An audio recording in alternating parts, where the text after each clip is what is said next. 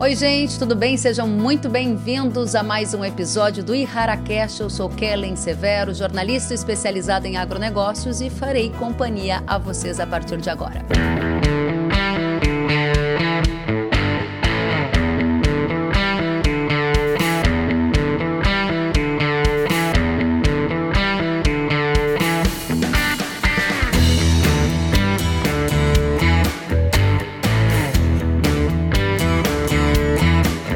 Neste episódio do IharaCast, nós vamos tratar de um dos frutos mais consumidos no Brasil. Você sabe qual é?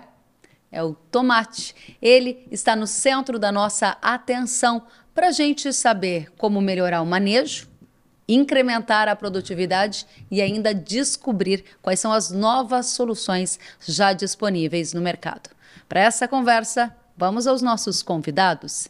Está conosco ele que é engenheiro agrônomo, também doutor em entomologia e pesquisador da Inspecta. É o professor Sérgio Benvenga. Seja muito bem-vindo, professor. Olá, Kellen. Olá a todos. Muito obrigado pela oportunidade. Estaremos junto com vocês falando sobre um pouco do manejo de pragas nas, na cultura do tomate.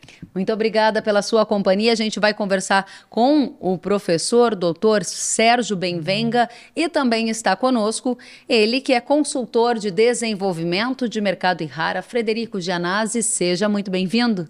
Olá, Kellen. Olá, Sérgio uma satisfação enorme poder estar aqui com vocês hoje para a gente discutir essa cultura. Muito bom. Todo mundo consome esse fruto, né? Seja como lanche, seja no almoço, ele está ali presente na mesa de todos nós, naquele molho bonitão, bolonhesa para o nosso macarrão e assim por diante. Tomate está na mesa do brasileiro, isso é um fato. Agora, como é que está a condição lá no campo? Vamos saber com o professor Sérgio. Conta para gente qual é o contexto hoje da produção de tomate. Muitos desafios? Ah, com certeza, Kenny. Os insetos é, e os ácaros, eles são os grandes desafiadores hoje para a nossa produção. É, com relação aos insetos, eu posso citar é, a questão do tripes, a questão da traça e a mosca minadora. São três pragas, como assim chamamos, extremamente importantes e que a gente vai passar algumas orientações para os produtores. Interessante. Agora, essas três pragas são uma novidade ou elas já estão ali há muito tempo na história dessa cultura? Ah, elas, elas fazem parte da história da cultura, sim. Porém, nós não podemos nos esquecer que hoje, com essa ponte verde que nós temos em campo, uhum. as culturas primárias elas já podem ser consideradas como a fonte é, de aumento populacional. E o tomate? Que ele é plantado entre essas outras culturas, acaba sofrendo com a migração desses insetos. Interessante. Eu vou voltar a perguntar para você sobre essa ponte verde. É algo que há muito tempo a gente ouve falar, né, Gianazzi? Imagino que você no campo também tem observado preocupações dos agricultores em relação a isso, porque acaba migrando de outras culturas. O ponto é, além de pragas, doenças também preocupam os produtores de tomate? Bastante, Kellen. A gente tem alguns desafios aí, é, a requeima, a própria alternária. Né? Manter a área foliar do tomate não é uma coisa fácil e o produtor precisa da área para encher fruto, né? manter o máximo até o final.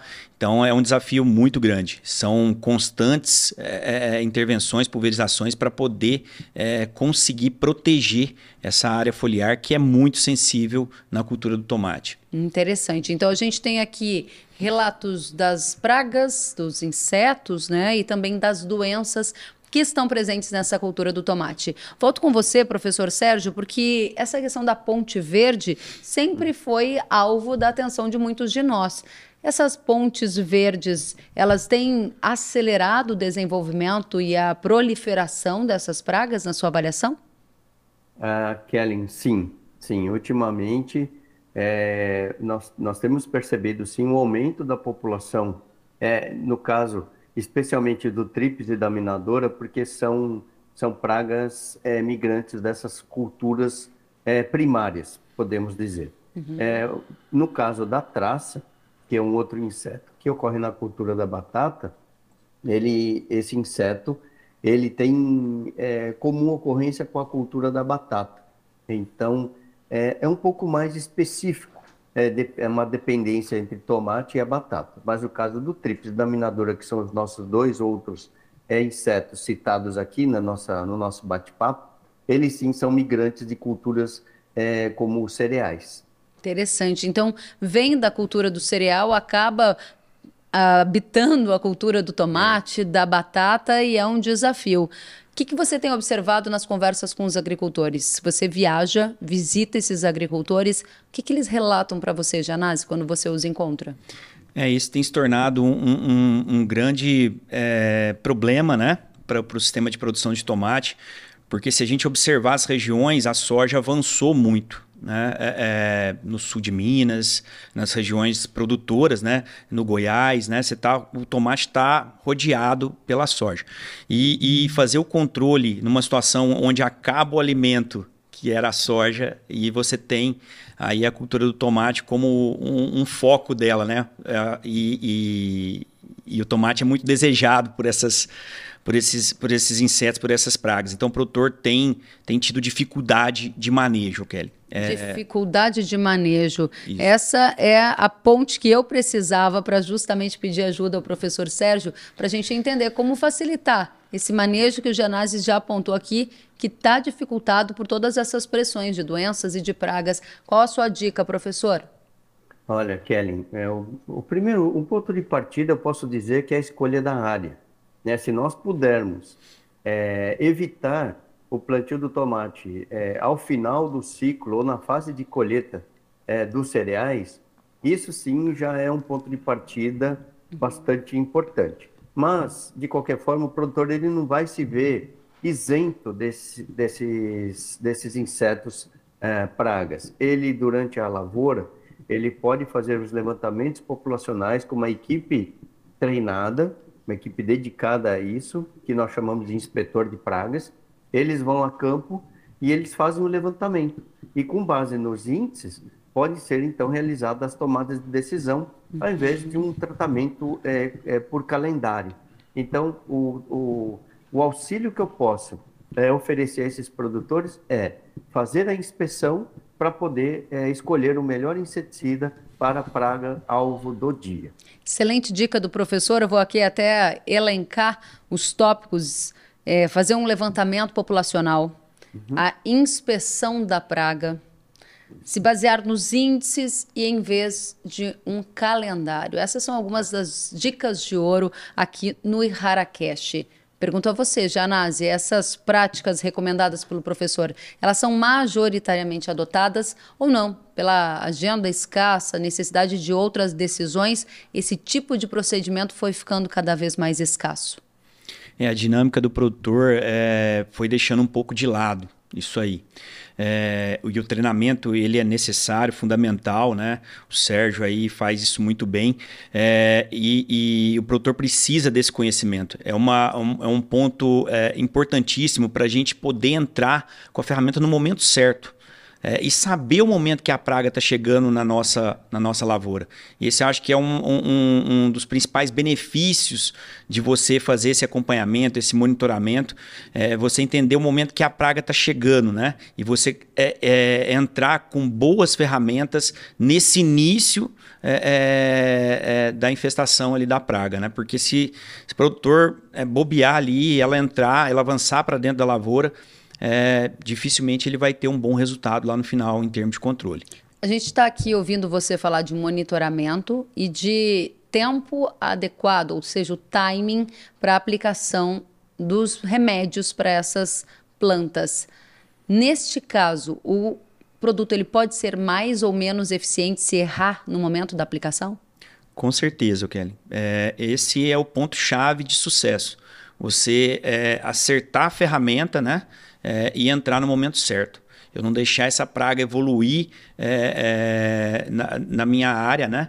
É, que com certeza eu vou perder o controle. Né? Interessante. Aí, professor, para quem está ouvindo a gente, muitas vezes o raciocínio é o seguinte: quer dizer que eu vou ter que aplicar mais defensivo? Ou é o contrário? Quando você aumenta o monitoramento, você até tem uma aplicação que seja mais eficiente, até potencialmente reduzindo a necessidade de mais aplicações? Ah, Kelly, excelente, excelente uh, pergunta, é, porque com o trabalho da inspeção, a gente costuma orientar os produtores a pulverizar com base em alguns índices. Uhum. É, quando esse índice populacional não é atingido, a gente não precisaria pulverizar naquele dia. Então, isso sim pode gerar, ao longo da cultura, economia. Né? Eu recomendo com que as inspeções no tomate elas sejam realizadas com uma frequência de duas vezes por semana. Duas então, vezes por semana, professor? É bastante?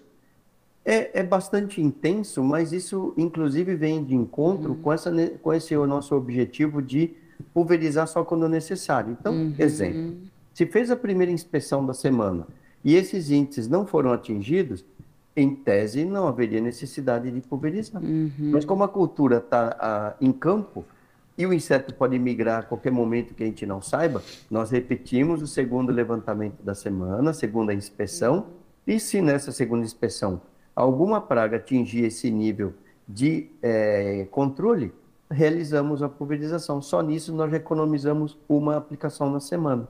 Excelente, é quase uma regra matemática. Aumentou o monitoramento, diminuiu a quantidade de pulverizações, porque você consegue fazê-las de maneira mais assertiva, aumentando a eficiência da tecnologia. Janazi, esse é o cenário ideal. É quase quando a gente vai no médico e ele faz aquela receita de tudo que a gente tem que fazer para atingir os melhores índices lá da nossa saúde. Mas a gente sabe que não é muito fácil manter tudo em ordem o tempo todo. Como é que estão as novas tecnologias que tentam cuidar de mais de uma praga na mesma aplicação? Porque eu acho que isso ajudaria muito a quem está com menos tempo e grandes desafios. Isso aí, Kellen. A Errara tem investido bastante nisso, é, em ferramentas que a gente consegue ampliar o espectro de pragas que ocorrem numa, numa mesma situação climática. Né? A gente tem aí a, a, a minadora, a traça, né? É, a broca, e a Errara desenvolveu o eleito pensando nesse cenário. Né? É, às vezes, é, num cenário onde eu, de clima, eu vou ter, às vezes, a, a, a traça, a, a, minadora, eu consigo trabalhar aí com uma única ferramenta e o eleito vem nesse cenário aí, contribuindo com o, o produtor de tomate. Um amplo espectro, é, trabalhando um cenário, às vezes, de um sugador, que também pode ocorrer, um tríplice, né? É, que é problema é, no mesmo cenário da traça, no mesmo cenário da minadora, que é clima quente, muitas vezes seco, né? E ele vai aparecer e eu consigo trabalhar esse amplo espectro aí. É, esse é o foco que a Errara vem trazendo. Excelente, ou seja, você amplia o espectro de atuação daquele produto para até poupar energia e tempo da nossa audiência, que também está cheia de novos desafios. Perfeito. Professor, qual é a dica de ouro para a cultura do tomate? Ah, Kelly, a dica de ouro para a cultura do tomate, eu vou insistir na palavra de inspeção e monitoramento. Porque com isso o produtor ele vai saber o momento que o inseto está chegando na lavoura, ele vai conseguir avaliar qual é o índice populacional para fazer uma tomada de decisão mais consciente. E vou além, aproveitando das palavras do Gianazzi, é, quando ele cita é, que é, é importante também saber sobre essa chegada, o momento certo de pulverização, eu digo que o produtor, através desse trabalho da inspeção, ele vai conseguir, inclusive, aferir a eficiência das práticas agrícolas que ele mesmo estiver é, implementando na lavoura. Como ele vai ter a sua equipe dedicada nesse levantamento populacional, todo produto que ele utilizar, inclusive as ferramentas da própria IRARA, ele por si só vai conseguir fazer a avaliação da eficiência, porque a mesma equipe que está avaliando antes da pulverização é a mesma equipe que vai avaliar posterior. Então o produtor começa a criar um banco de dados próprio da eficiência do seu controle. Excelente. Vocês perceberam as palavras usadas pelo professor? Tomada de decisão consciente, inspeção, monitoramento, tudo isso junto para criar um banco de dados e, a partir deste banco de dados, conseguir verificar quais são as práticas que melhor performaram na própria produção de tomate. Excelente, professor. E agora você, Gianazzi, a sua dica de ouro? É, eu vejo que o acompanhamento, o monitoramento, a inspeção que o Sérgio colocou, ela é de extrema importância e fundamental para o sucesso, né? E, e, e, entender, né? É conhecer um pouco mais da dinâmica da praga e entrar com a ferramenta correta naquele momento, é, tendo maior eficiência é, no, no, operacional da fazenda e um melhor resultado. A Ihara está pronta para ajudar os agricultores nesses desafios? Com certeza. Temos tecnologias aí, acho que vale a pena conhecer. Que bom, fica o convite então para nossa audiência descobrir as inovações, as novas moléculas que vão ao encontro dessas necessidades de controlar pragas e doenças e aumentar a produtividade nas lavouras do tomate, esse fruto queridinho de todos nós brasileiros. Quero agradecer demais a presença do professor Sérgio Benvenga, ele que é doutor em entomologia, ele é engenheiro agrônomo e também pesquisador da Inspecta. Volte muito mais vezes ao IharaCast, professor.